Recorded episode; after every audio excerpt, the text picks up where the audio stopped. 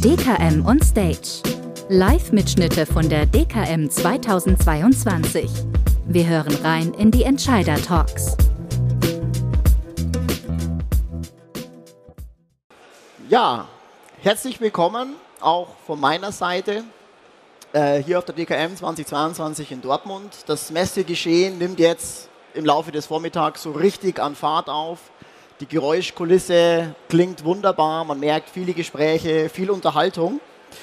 Und ja, ich bin Alexander Ströhl, Redakteur bei As Kompakt und ich habe jetzt das Vergnügen, drei wunderbare Talks zu führen. Drei wunderbare Talks mit Vorständen aus der Versicherungswirtschaft. Und ganz besonders freue ich mich jetzt hier beim Entscheider-Talk auf Augenhöhe auf Frederik Wolf, äh, CEO bei Markel Insurance. Hallo, Herr Wolf. Hallo, Herr Strobel, moin. Ja, Herr Wolf, es ist echt jetzt hier mal schön zu sitzen, seit halb acht auf den Beinen. Äh, wie, wie bewegt war Ihr Messevormittag bis jetzt?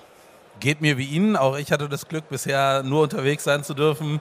Ähm, hab's aber sehr genossen, muss ich Ihnen ehrlich sagen, weil ich finde, A, es ist wunderschön, dass die DKM wieder in, in, in der Normalform da ist. Letztes Jahr war ja schon etwas außergewöhnlich und B finde ich beeindruckend, wie voll äh, es jetzt schon zum Vormittag war. Also sonst hatten wir immer so ein bisschen das Gefühl, dass am ersten Messetag es erst die Leute eintrudeln müssen und es dann so ein bisschen langsam Fahrt aufnimmt. Aber bisher ist jetzt wie bei Ihnen. Der erste Moment, dass ich mal wieder sitze, bin ich sehr dankbar dafür. Danke. Ja, gerne.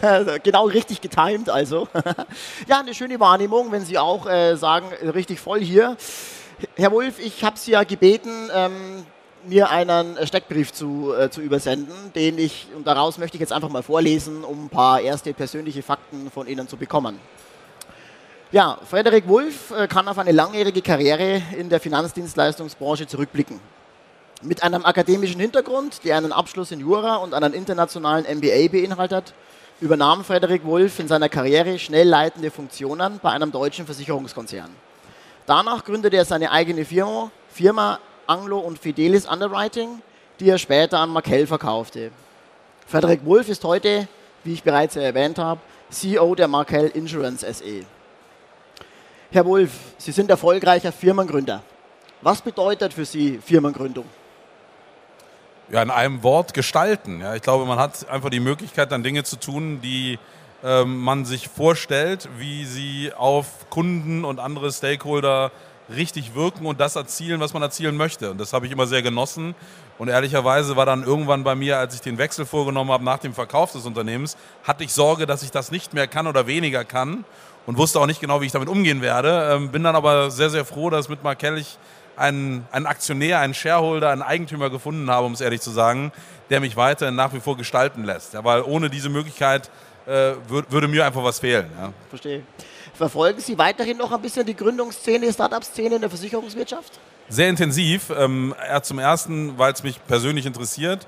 Ähm, und das sind dann auch nicht nur Startups aus der Versicherungswirtschaft. Ähm, zum anderen aber auch aus einer Markel-Brille heraus. Also wir haben immer schon und werden das auch weiter tun, tatsächlich auch in InsurTechs investiert ja, und haben dafür auch unterschiedliche Töpfe. Also wir haben sogar einen eigenen Corporate Venture Capital Arm, der auch direkt in, in InsurTechs investiert, äh, bei dem ich auch im Board sitze und mit, äh, sag ich mal, Startups auswähle, aber eben auch aus Deutschland heraus selber, wo wir an der einen oder anderen Stelle schon uns mit Partnern zusammengetan haben, um Digitalisierung zu treiben, auch Umsatz zu machen, selbstverständlich, aber eben auch um, um Dinge zu lernen. Ja. ja, klar. Sehr interessant.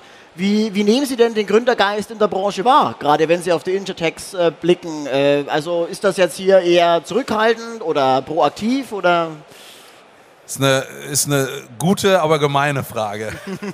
also meine ganz ehrliche Antwort ist, sage ich Ihnen so offen, wie ich sehe, wir sehen sehr, sehr viele Startups, die, sage ich mal, auf ähm, Bereiche des Marktes abzielen, wo sie ein Problem lösen aber wo die Bereitschaft von Kunden wegen der Lösung, die diese Startups anbieten, zu wechseln, nicht hoch genug ist. Ja? Das heißt, manchmal fehlt die Relevanz bei den, bei den Problemlösungen. Ja? Und das wird meistens gepaart mit so einer, so einer Mischung aus Management-Teams. Manchmal hat man Management-Teams, die sehr, sehr stark aus der Versicherung kommen.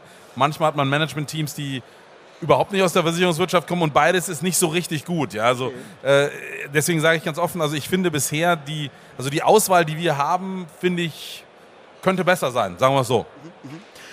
Abschließend noch eine Frage zum, zum Gründergeist. Äh, jetzt steigen ja die Zinsen, Kapital wird teurer.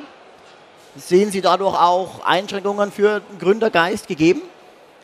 Ähm, also hart gesagt, äh, dadurch, dass wir diesen Corporate Venture Capital Arm haben, verfolge ich das natürlich recht intensiv, auch wie die Szene in Amerika da so agiert.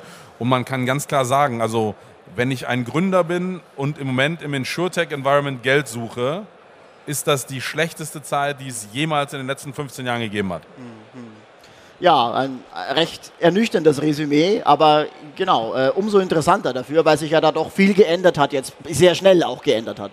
Ja. Absolut. Also wenn man nochmal überlegt, was vor zwei Jahren noch zum Teil für Bewertungen für Papierunternehmen, sage ich mal, äh, aufgerufen worden sind, ähm, damit müsste man heute gar nicht mehr irgendwo auftauchen. Da würde, also würde lautes Gelächter ausbrechen. Verstehe. Ja, jetzt interessiert uns natürlich schon auch ein Stück weit, wie sind Sie denn überhaupt in die Branche gekommen, Herr Wulff? Ja, das ist äh, eine ganz interessante Geschichte. Also meine Familie, ich komme aus Bremen, hat immer was mit Schiffen gemacht und mit, wenn man was mit Schiffen macht, macht man immer auch was mit Versicherungen. Wir hatten tatsächlich zwei Teile in der Familie. Einer, der hat Schiffe gemacht, einer hat Versicherungen gemacht. Ich fand das am Anfang ziemlich langweilig ähm, und habe deswegen gesagt, nee, nee, ich mache hier Banker. Ähm, habe dann auch Banker gemacht und fand das auch ganz toll. Ähm, habe dann aber irgendwann gesagt, so naja, also ist das denn wirklich so viel spannender? Und habe dann angefangen bei einem großen deutschen Versicherer, der hier nicht unweit auch einen schönen Stand hat. Ähm, und habe dann mich doch sehr, sehr schnell in die Versicherungswirtschaft verliebt. Äh, aus einem einfachen Grund. Ich glaube, was oft unterschätzt wird und was wir auch als Branche noch nicht gut genug kommunizieren, ist, dass man in der Versicherungsbranche, wenn man ein bisschen Drive hat und, und, und irgendwie Lust hat und will, kann man schon echt was gestalten. Man kann schon was machen. Ja? Und ich glaube, da gibt es ganz viele andere Branchen, die vielleicht im ersten Augenblick auch auf Bewerber attraktiver wirken. Ja?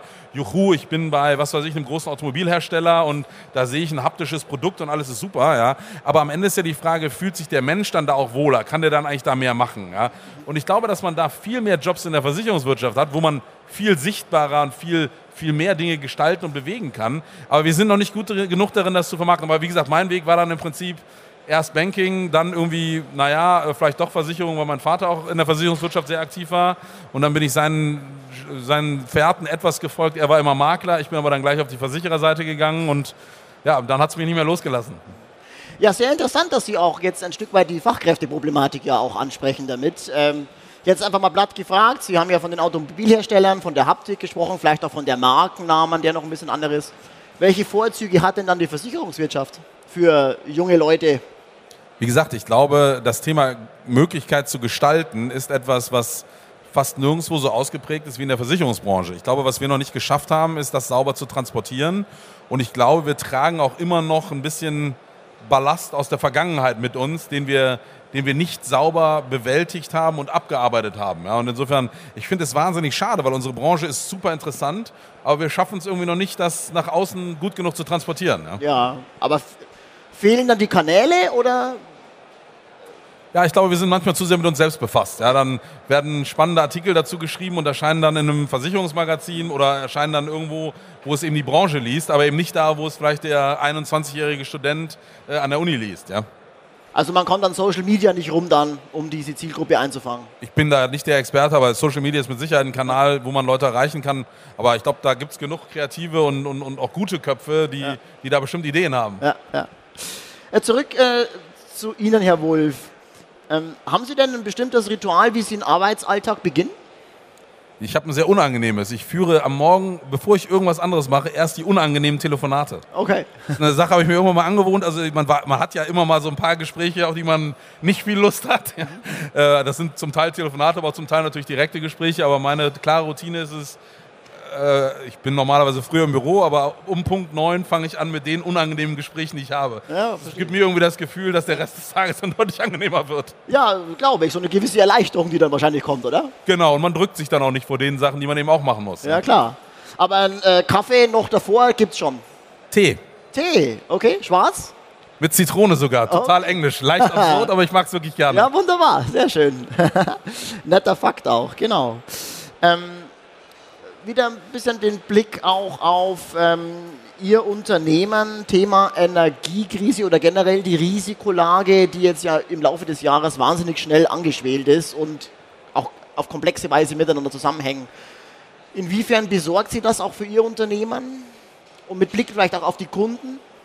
Ja, das ist eine spannende Frage. Also ich glaube, dieser, dieser Art perfekte Sturm aus Inflation, Rezession und äh, äh, Ukraine-Unsicherheiten, äh, ich glaube, das, das, das, ist eine, das ist eine Situation, die, die haben wir in der, in der Komplexität vieler so aufeinandertreffender äh, Elemente noch nicht so häufig gehabt.